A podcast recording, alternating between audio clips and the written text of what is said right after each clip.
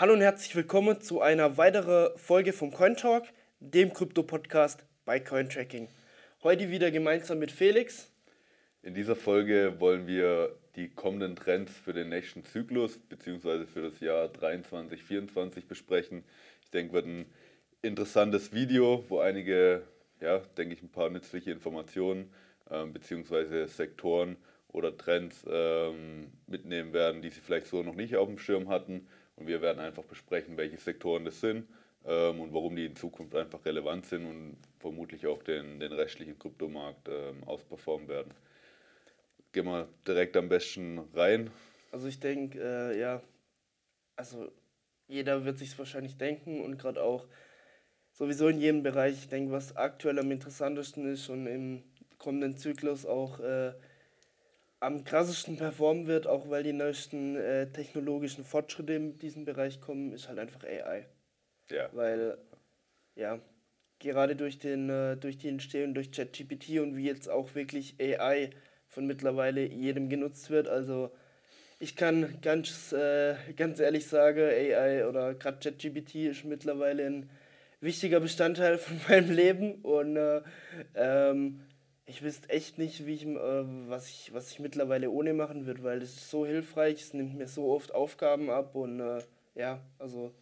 Ja, ähm, hier vielleicht, okay, für viele, die jetzt nicht so tief im Kryptomarkt drin sind, wie überschneiden sich oder können sich hier die beiden Welten überhaupt über, äh, überschneiden und wo kann man hier überhaupt äh, rein, rein investieren letztendlich dann. Ähm, ja, ich denke, wir hatten viele, viele Scam-Projekte auch, was jetzt auch, ähm, sage ich mal, nach der ersten Welle, ähm, die im Frühjahr stattgefunden hat bezüglich, bezüglich AI, wo viele Projekte halt einfach 2, 3, 4, 500 Prozent nach oben gegangen sind schon ähm, und jetzt aber wieder um die 80 Prozent zurück, zurückkamen, ähm, was so ein Klassiker oder ja, klasse, klassisch ist nach, nach, nach, nach dem ersten Hype. Ähm, und jetzt kommen auch viele, sag ich mal, neue interessante Sachen, die auch schon ja, länger in der Entwicklung waren, ähm, an, an den Markt, ähm, die eben, wie gesagt, nachdem jetzt AI schon wieder ein bisschen abgeflacht ist, ähm, aber immer noch relevant. Also wie du gesagt hast, aus, aus dem Leben von den meisten Leuten geht es nicht, geht's nicht raus und im Vergleich halt zum Metaverse oder, oder sonstigen Hypes aus der Vergangenheit hat es hier einfach einen Einfluss. Ähm, und wirklich einen Nutzen, den halt äh, jeder einfach gebrauchen kann. Also gerade es gibt kaum Businessmodelle meiner Meinung nach oder eigentlich alles, was irgendwie online oder, oder in, in irgendwelche Richtungen geht. Man kann es in so viele Bereiche einfach mit sinnvoll auch integrieren. Nicht nur integriert, damit es integriert ist, was immer so dieses Metaverse oder die, diese Metaverse-Sache war, weil, okay, ich kann meine, meine Zoom-Calls oder meine Calls auch im Metaverse machen, aber was bringt es mir? Ja. Im Endeffekt ist es genau dasselbe. Ja. Und ich habe keinen Mehrwert dadurch. Und gerade durch diese ähm, Sachen mit der künstlichen Intelligenz oder diesen Sprachmodellen oder diese einfach auch Unterstützung in verschiedenen Bereichen von künstlicher Intelligenz. Und da gibt es ja auch diese Geschichten schon, ähm, weil ja gerade die, die Rechenleistung ein großes äh, Problem bei, bei diesen Projekten ist oder gerade auch bei, bei ChatGPT, was da täglich an Energie aufgewendet werden muss, um diese Rechenleistung überhaupt hinzubekommen. Und da gibt es ja auch schon diese dezentralen Systeme, wo die Rechenleistung einfach äh, aufgeteilt wird ja. Und ich denke, solche Anwendungen sind gerade sehr interessant. Ja, viele, sag mal, wie du jetzt schon angesprochen hast, ChatGPT, ähnlichen Businessmodelle sind halt einfach sehr, sehr kryptonah. Also klar, wir haben vielleicht in Zukunft äh, dezentrale Modelle, die halt einfach komplexer sind, die, die sich komplett darauf fokussieren, ähm, dezentral die Rechenleistung zur Verfügung zu stellen, ähm, gleichzeitig dezentral die Ressourcen irgendwo zusammenzutragen, dann halt auch im Endeffekt dezentral die Daten zur Verfügung zu stellen. Jeder, der nützliche Daten in einem gewissen Format halt äh, zur Verfügung stellt, wird in Form von Tokens belohnt. Ähm, hier haben wir einzelne Projekte in, in, in den Bereichen, okay, Rechenleistung, wie zum Beispiel Render oder Datenbanken, wie zum Beispiel das Ocean-Protokoll. Und dann kommen halt äh, Protokolle auch wie BitTau, äh, Tensor, ähm, äh, Bit, BitTensor, Tau, ähm, hervor, die eigentlich so alles unter einen Hut schon, schon bringen und, und hier ein gesamtes AI-Ökosystem Ökosystem und Tokenökonomie rund um, rund um AI entwickeln und auch jetzt schon die ersten Produkte ähm, kostenlos live, live am Markt sind. Ähm, aber ja, hier ist einfach halt die Verknüpfung zu Krypto extrem nahe. Also wenn man sich überlegt, ChatGPT, momentan muss man einfach bei OpenAI immer mit der Kreditkarte aufladen, dann bekommt man sogenannte Punkte und kann die im Endeffekt auch nicht mehr, nicht mehr auszahlen. Ähm, Im Kryptomarkt wäre es im Endeffekt relativ einfacher, weil du halt für jeden Zugriff einfach einen Token äh, von deiner Wallet äh, abgegriffen werden müsstest und könntest die auch wieder verkaufen ähm, und müsstest dann nicht irgendwie in Vorleistung gehen. Ähm, gleichzeitig kannst du halt auch darin investieren, dass halt einfach, okay, wenn die Anzahl an Zugriffen beschränkt ist und nicht bei JetGPT im Endeffekt unlimitiert ist, ähm, umso mehr Leute Zugriff drauf haben wollen, umso, umso höher geht halt auch der, der Preis dann von dem Token. Ähm, an sich ganz gute äh, ja, Modelle für, für Tokenomics, die da, die da einfach entstehen.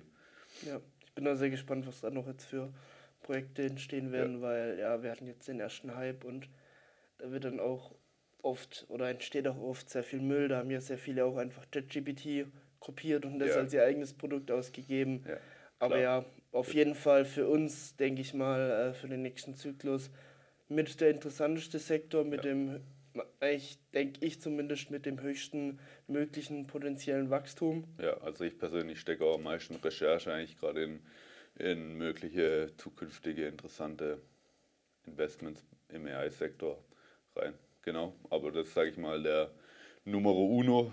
Ähm, diesmal haben wir mit der Nummer 1 angefangen, was am interessantesten ist. Was steht sonst noch bei dir auf dem Radar?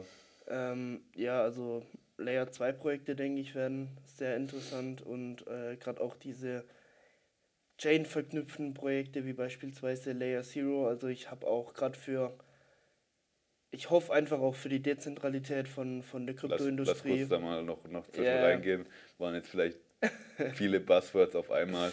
Also Layer, Layer 2 im Endeffekt ähm, eine, oder Blockchains, die im Endeffekt ähm, auf einer anderen Blockchain aufbauen, wie jetzt Arbitrum zum Beispiel, wo wir jetzt äh, ähm, dieses Jahr auch den, den Airdrop hatten, Anfang des Jahres beziehungsweise im Frühling, ähm, der für viele Nutzer sehr, sehr rentabel war, wenn man dort frühzeitig das Protokoll schon, schon benutzt hatte.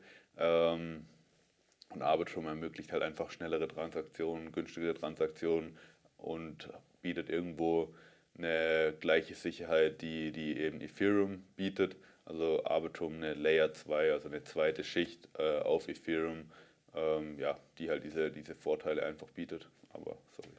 Ja. Das ist auch wieder was, okay, das hat wirklich einen Nutzen in der Kryptoindustrie. Okay, man spart Transaktionskosten, ähm, man kann trotzdem mehr oder weniger Ethereum verwenden und macht es einfach deutlich interessanter.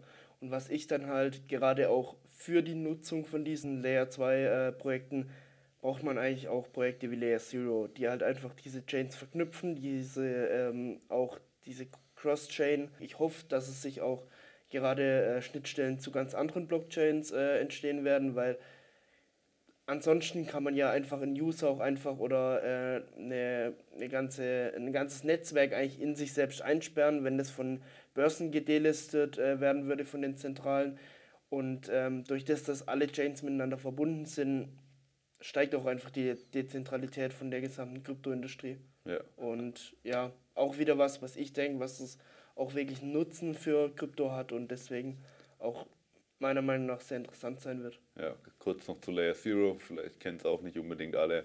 Layer Zero ein Cross-Chain Messaging Protokoll, also dass man von einer äh, Blockchain zu einer anderen, die auch nicht unbedingt denselben selben Standard hat, einfach Nachrichten vers versenden kann. Ähm, und mit den Nachrichten kann man dann im Endeffekt halt auch äh, Tokens versenden, NFTs, generell normale Tokens, NFTs versenden ähm, und bietet halt auch noch, noch viel mehr, viel, viel mehr äh, weitere, weitere Anwendungsbereiche und damit einherkommend ähm, integrieren das jetzt viele Protokolle, die davor oder Projekte, die davor nur auf einer Blockchain ihre, ihre Dienstleistungen im Endeffekt angeboten haben, wie irgendwie äh, DeFi, also irgendwelche Lending, irgendwelche Börsen und diese integrieren jetzt mit Layer Zero im Endeffekt mehrere Chains auf einmal. Man hat zum Beispiel jetzt auch Protokolle, die nicht nur, also beispielsweise man hat irgendwie ein Man zahlt irgendwo ein Protokoll, um, wie jetzt bei Aave, um sich einen Kredit dann mit den, ähm, mit den Einlagen zu nehmen. Das könnte man jetzt zum Beispiel, ähm, oder kommen jetzt neue Projekte raus, wo man sich auf, ich glaube, Aave integriert es auch, ähm, wo man sich eben auf beispielsweise Ethereum-Einzahlungen machen kann, wo man sein Ethereum hält und könnte sich dann zum Beispiel auf Arbitrum ähm, eben Kredit raus, äh, ne-. Also man kann hier dann chainübergreifend im Endeffekt solche, solche Dienstleistungen in Anspruch nehmen, was davor halt einfach nicht möglich war und was halt einfach, wie du gesagt hast, nochmal einfach die, die Brücken zwischen den, zwischen den äh, Blockchains nicht mehr, nicht mehr so groß äh, und komplex erscheinen lässt, sondern es macht halt alles ein, einfacher, ähm, hier von Blockchain zu Blockchain auch, auch zu gehen und generell dann die Krypto- äh, Experience, nenne ich mal, wird halt dadurch einfach nutzerfreundlicher gemacht und, und nicht, mehr, nicht, mehr, nicht mehr so schwere Kost. Ja, ja genau. Ähm, hast du noch einen dritten Sektor oder so, bei dem du dir jetzt guten Wachstum oder vor allem äh, fürs kommende Jahr im Blick hast? Also wir hatten ja gerade 2020 auch den NFT-Boom, ähm, von denen jetzt die meisten Projekte eigentlich ausgestorben sind. Und ich denke, da ich denke, die Projekte, die damals relevant sind, werden nicht mehr relevant sein in, in Zukunft. Also nicht, das, das denke ich auf jeden Fall nicht. Aber hier sehe ich immer noch eigentlich drei verschiedene äh, Bereiche, wo, wo NFTs ähm, erfolgreich sein können in Zukunft oder wo, wo NFTs einfach einen Mehrwert bieten können.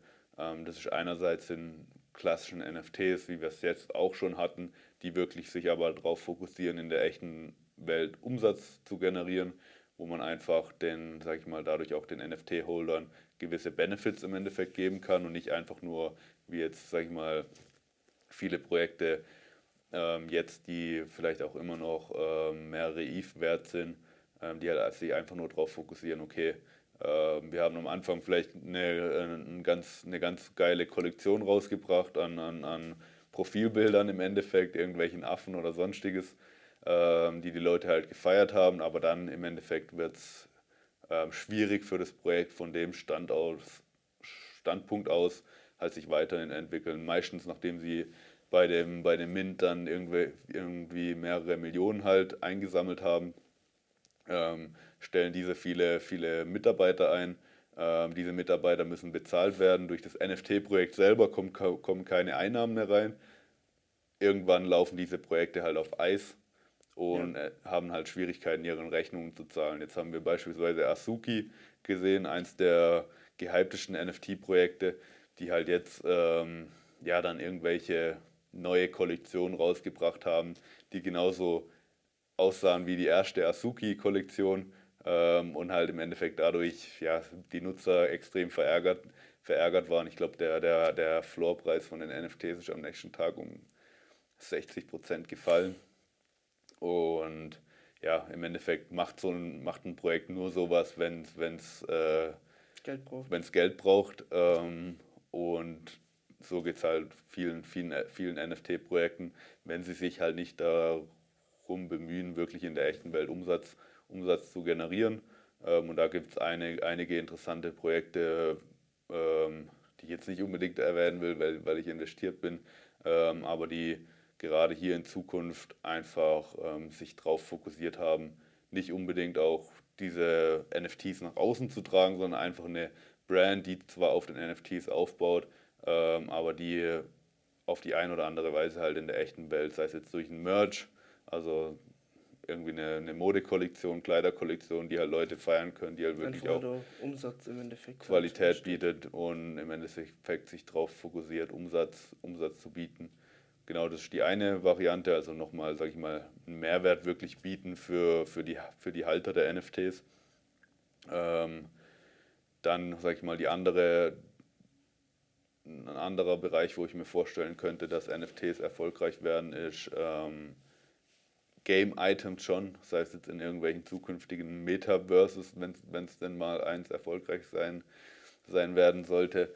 Ähm, Muss halt auch einfach gerade in der Vergangenheit, die wurden ja auch nie wirklich massiv gespielt. Klar, der, der, der Gaming-Markt ist so groß, aber es muss halt auch ein, ein Spiel, was halt auch wirklich von den Leuten gezockt wird, weil wenn, wenn man das hat, dann ist da recht einfach, dass diese NFTs äh, langfristigen Nutzen haben werden und langfristig sehr, sehr viel Geld äh, wert sein werden. Aber bevor, sage ich jetzt mal, nur dieses, okay, die Spiele, die im Endeffekt niemand spielt, äh, das verwenden, dann bringt das Ganze auch nicht ja, wirklich was. Also im Endeffekt das, das erste Spiel, das es halt schafft, meiner Meinung nach sollten, wenn ich, wenn ich das jetzt irgendwie angehen würde, würde ich mich erstmal gar nicht auf die NFTs fokussieren, sondern würde ein Spiel, klar muss man es im Hinterkopf halten vom Game Design her, da würde ich ein Spiel kreieren wollen, das halt einfach, wie du sagst, äh, von sich aus Nutzer spielen wollen. Irgendwo ist meistens dann eher, eher abschreckend, wenn, wenn du jetzt dafür zahlen musst am Anfang, die irgendwelche NFTs kaufen musst, dass du, dass du das jetzt spielen kannst.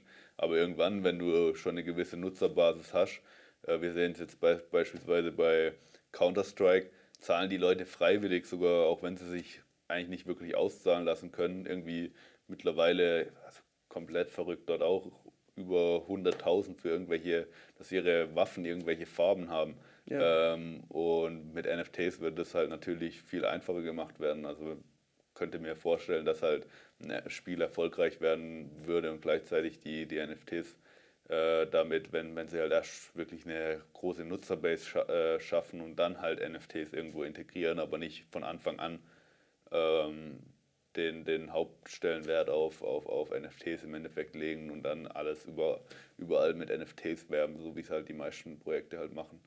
Ähm, genau, das ist Bereich 2. Und Bereich 3 ist im Endeffekt, okay, trotzdem immer noch die, diese NFTs, die klassischen, die eigentlich groß keinen Mehrwert bieten, die halt einfach nur selten sind. Ähm, und da haben wir jetzt im Endeffekt die Bitcoin Ordners, die denke ich gerade, oder denke ich gerade dort wird noch in Zukunft ein Wertzuwachs stattfinden, einfach weil es auch erst von vor ein, zwei, drei Monaten ähm, auf den Markt kommt, beziehungsweise die Technologie so verfügbar war und hier ja, auch was noch. komplett Neues halt einfach. Okay, es gab noch nie NFTs auf, ja. auf Bitcoin und klar, vor allem die seltenen da oder die ersten werden wahrscheinlich in Zukunft mehrere Bitcoin wert sein, obwohl es eigentlich nur ein Satoshi ja. wirklich ist. Aber äh, ja, wir haben ja auch schon mal über das Thema genauer in einem anderen Video besprochen, deswegen. Wird hier sicherlich auch irgendwo verlinkt werden.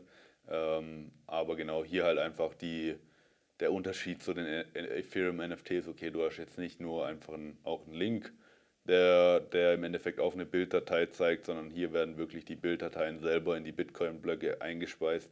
Ähm, und dann ist halt auch begrenzt, okay, vermutlich werden in Zukunft die Bilder oder sonstigen Dateien, die irgendwie in die ersten Blöcke einge, eingespeichert wurden, ähm, einfach um einiges mehr wert sein, wie ein, ein Bild, das halt im Block 100.000 äh, einge, eingespeist wurde. Ähm, ja, und hier haben wir halt diese, diese eingebaute Seltenheit an sich schon und der, der Aufwand und die Kosten, die auch damit einherkommen, ähm, so ein NFT einzuspeisen. Ich glaube, zu der Hauptzeit musste man irgendwie knapp, zwei, knapp 2000 Dollar allein schon dafür zahlen, äh, dass man jetzt ein NFT einspeisen konnte. Ähm, klar, wenn du früh dran warst, war das wahrscheinlich immer noch günstig. Ähm, genau, also, also hier die Bitcoin-NFTs, die gerade, sage ich mal, vermutlich eine Wertsteigerung äh, in Zukunft ähm, erfahren werden, obwohl sie jetzt eigentlich nicht wirklich Mehrwert bieten im traditionellen Sinn. Ja. Genau. Was anderes, was denke ich auch noch viel interessieren wird, ob, ob du jetzt oder ob wir jetzt äh, irgendwelche Ökosysteme besonders äh, denken, dass diese eben sich ähm, besser entwickeln als andere, wie sie zum Beispiel im letzten Bullenmarkt einfach mit Solana viel los war, weil es halt einfach komplett durch die Decke ging. Und ja, also ich könnte mir da zum einen eben auf diesen Layer 2 Projekten was vorstellen, dass dort einfach mehr gehen wird. Einfach, okay, die Nähe an Ethereum und trotzdem günstige Transaktionskosten, viele Transaktionen, äh, höhere Skalierbarkeit, was es eben auch einfach einfacher macht. Und ja, deswegen habe ich persönlich auch, ähm, klar, noch nicht aktuell, aber eher lang- bis mittelfristig auch Arbitrum im, im Kopf. Und ja, aber was denkst du darüber? Also ich denke auch Arbitrum, die ja, meistverwendete Layer 2, ähm, auch statistisch gesehen. Äh, müsste jetzt auch ein Graph oder Nutzerzahlen mir aus dem Kopf ziehen, aber ähm, letztens erst eine Statistik gesehen. Ähm, genau, also Arbitrum für mich die interessante Layer 2, sonstige Ökosysteme. Also mit Ökosysteme äh, meint Louis im Endeffekt an sich Blockchains halt, auf denen äh, Sachen programmiert äh, werden können und eben ein gesamtes Ökosystem entstehen kann zwischen Projekten, Nutzern ähm, und verschiedenen Sektoren dann halt, die auf den, auf den, äh, auf den Blockchains dann ähm, programmiert werden. Was denke ich auch fast am interessantesten sein oder werden könnte, was aber auch noch sehr stark von der technischen Entwicklung abhängt, ist halt einfach auch die Bitcoin-Blockchain weil durch diese letzten Updates, über die wir auch in, in einem der ersten Videos drüber gesprochen haben, was wir euch bestimmt auch hier verlinken, ähm, im Endeffekt ermöglicht es oder könnte es in Zukunft auch DeFi, Protokolle oder alles Mögliche, wenn die richtigen äh, weiteren Schritte jetzt folgen, ähm, auch einfach auf Bitcoin ermöglichen. Und wenn das der Fall sein sollte, bin ich mir wird wahrscheinlich alles erstmal durch die Decke gehen, was da irgendwie auf Bitcoin ähm, an Projekten startet. Ich meine, du hast mit, mit äh, Stacks zum Beispiel eigentlich schon eine funktionierende Layer 2 mittlerweile oder momentan kannst du eigentlich bis auf irgendwelche Shitcoins auf Bitcoins zu tauschen, ähm, kannst jetzt dort noch nicht groß viel machen. Ähm, da bin ich gespannt, was, was, was sich da weiterhin entwickeln äh, wird. Aber ja, sonst haben wir eben, wie du gesagt hast, möglicherweise Bitcoin oder DeFi oder Programmierbarkeit im Allgemeinen auf, auf Bitcoin, was, was interessant auch werden kann. Ähm, sonst möglicherweise eine Wiedergeburt von, von Solana, ähm, aber hier auch die Entwicklung natürlich äh, in, in, Zukunft interessant. Wir haben auf jeden Fall schon einiges am, am Code geändert. Hier natürlich durch den Wegfall auch von FTX und dass jetzt trotzdem weiterhin Entwicklungen stattfinden und nicht hier ähm, alles komplett, äh, komplett zugrunde gegangen, gegangen ist, im Endeffekt schon, schon positiv, weil was kann, was kann schon Schlimmeres passieren? Ähm, als 99% nach unten zu crashen. Als 99% nach unten zu crashen. Ähm, und wenn jetzt hier, sage ich mal, auch gerade die Probleme mit den, mit den Auszeiten der Blockchain und so weiter gelöst werden sollte, an sich hat es immer äh, meiner Meinung nach nach Ethereum die beste, oder eigentlich vor Ethereum die beste äh, Nutzer ähm, oder User Experience im Endeffekt ge geboten. Ähm, war immer, gerade wenn du eigentlich Solana benutzt hast, wahrscheinlich nicht wirklich gemerkt, dass du eine Blockchain benutzt, weil eigentlich die Transaktionen so schnell gingen und auch so günstig waren im Vergleich zu Ethereum. Also hat richtig Spaß eigentlich gemacht äh, zu nutzen. Und ja, deswegen umso, umso ärgerlich, wie das alles abgelaufen ist. Aber deswegen hat auch Solana ähm, immer noch eigentlich nach Ethereum die größte User, Userbase, so wirklich auch von Leuten, die, die, die dahinter stehen. Ähm, und selbst Vitalik redet immer, also Vitalik redet eigentlich über keine anderen Coins außer, außer Solana. So. Ich glaube, Vitalik hat ja auch komplett den Boden äh, gebildet eigentlich bei, bei Solana, wo es dann äh, das letzte Mal noch äh, runtergerasselt ist auf irgendwie, was war der absolute Boden, irgendwo bei 10 Dollar irgendwas. 9, glaube ich, 9 Dollar irgendwas. Kann es nicht genau sagen. Äh, aber dort hat er auf jeden Fall also irgendwie einen Tweet, dass jetzt Solana zu, zu stark abverkauft wurde und so weiter. Und das war eigentlich dann der, der absolute Boden. Kurz danach ist irgendwie, glaube knapp 60, 70 Prozent nach oben geschossen. Ähm, genau deswegen hier Weiterentwicklung auch interessant und ähm, gerade hier ist halt auch ein riesigen NFT-Markt drauf. Ähm, klar, wo, wo vieles nach unten gegangen ist, aber ich habe tatsächlich äh, auch zwei NFT-Projekte auf, auf Solana selber, ähm, die jetzt trotzdem Bärenmarkt eigentlich nach oben gegangen sind. Ja, aber klar, natürlich zum Bullenmarkt. Ähm, Solana sind ja eigentlich auch alle Projekte auf Solana wirklich ins ins Nichts abgerutscht. Also gerade diese irgendwelche ähm, irgendwelche Dexes oder so, das ging ja alles. Äh, ja, aber da, da muss ich auch sagen. Da war noch oft die Tokenomics so schlecht, dass es auch eigentlich klar war, dass die, dass die ähm, gegen Null gehen müssen oder da konnte man sich auch keinen mittelfristigen Wachstum vorstellen, weil die to Tokenomics so, so scheiße waren. Also. Ja, also das war, da habe ich tatsächlich auch ein bisschen in die, in die Scheiße gegriffen, gerade weil halt eigentlich Solana halt so krass nach oben gegangen ist und dann halt viele Projekte, wie du gesagt hast, bezüglich DeFi, ähm, auf Solana entstanden sind und dann halt einfach meistens ähm, FTX oder irgendwelche Parteien hinter FTX oder um FTX herum halt meistens dann irgendwie die, den, den größten Anteil noch der Tokens gehalten haben und, und diese dann über die, über die nächsten Monate dann meistens gnadenlos einfach die Tokens auf die, auf die Märkte abverkauft haben, ähm, was hier eigentlich, ja im Endeffekt gab es kein Projekt auf Solana, das wirklich einen Preisanstieg erzielt hatte. Mir fällt jetzt groß, groß keins ein. Ähm, genau. Aber eben das zu möglichen Ökosystemen auch noch. Also waren jetzt auch alle, die ich erstmal im Kopf hatte, beziehungsweise auch Kosmos vielleicht noch, oder? Stimmt, Kosmos eigentlich ziemlich interessant, was eigentlich auch bisher trotz des Fakts, dass viele Blockchains eigentlich mittlerweile ähm, den Kosmos-Standard nutzen, ähm, eigentlich die, der Tokenpreis als weiter, weiter abschmiert.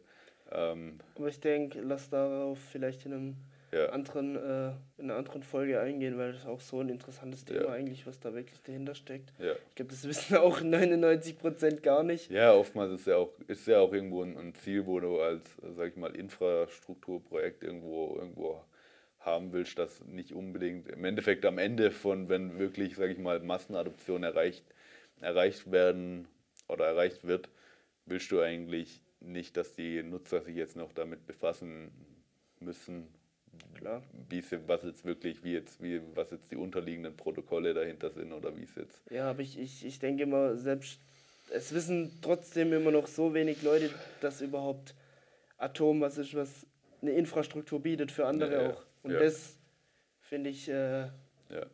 klar, weil, weil ich denke, das ist auch ein Grund, warum der Tokenpreis dann oft so scheiße ist. Ein anderes Projekt, äh, vielleicht noch CK Sync, das jetzt auch noch keinen Token raus hat, ähm, was auch bezüglich einem Airdrop ganz interessant wird in Zukunft. Ähm, hier auch im Endeffekt die Zero-Knowledge-Technologie im Endeffekt genutzt halt, um, um Skalierung zu erreichen. Ähm, zusätzlich bietet es auch nochmal Vorteile bezüglich Privatsphäre. Ähm, das ist noch eine interessante Layer 2 Lösung auf Ethereum, die auch schon draußen ist, aber bisher geht auch echt eigentlich überraschend wenig darauf. Also das Ökosystem relativ schwach im Vergleich jetzt zu Arbitrum, ähm, aber wird sich vielleicht auch mit dem, mit dem Token da noch ändern, ähm, wenn denn einer kommen soll. Ja, genau. Sonst gibt es, ja, im Endeffekt kommen gerade echt, echt extrem oder werden extrem viele Layer 2 Projekte halt noch rauskommen. Wir haben noch das Base von Coinbase, die Layer 2 Lösung, dann Bybit. Ähm, mit, mit dem Mantle-Netzwerk, wo sie jetzt auch den Bybit-Token äh, äh, umbranden werden in, in Mantle. Äh, ja, also eine, einiges, was da jetzt noch rauskommen, rauskommen wird, ähm, ist halt echt so auch die Frage, irgendwann macht es jetzt Sinn, wenn jetzt jeder seine eigene Layer 2 Lösung irgendwie rausbringt.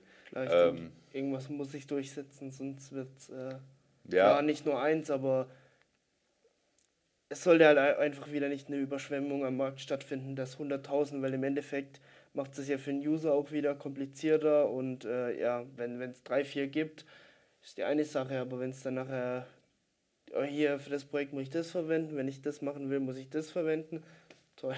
Ja, im Endeffekt, wenn du es halt schaffst, okay, eigentlich die Blockchains halt vielleicht mittels Layer Zero so zu integrieren, dass du eigentlich gar nicht mehr merkst, dass du jetzt vielleicht von einer Chain auf die andere gehst, ähm, ja. Dann ist dann schon wieder egal, aber an den Punkt muss, eigentlich, muss, muss, dann erstmal, muss man erstmal kommen und wie du das dann alles integrieren tust, sauber nochmal in der App, ist dann im Endeffekt für, für die Leute, die dann im Endeffekt die, die, die Produkte letztendlich auf den verschiedenen Chains entwickeln, auch nochmal einen, einen Kopf zerbrechen. Ähm, aber ja.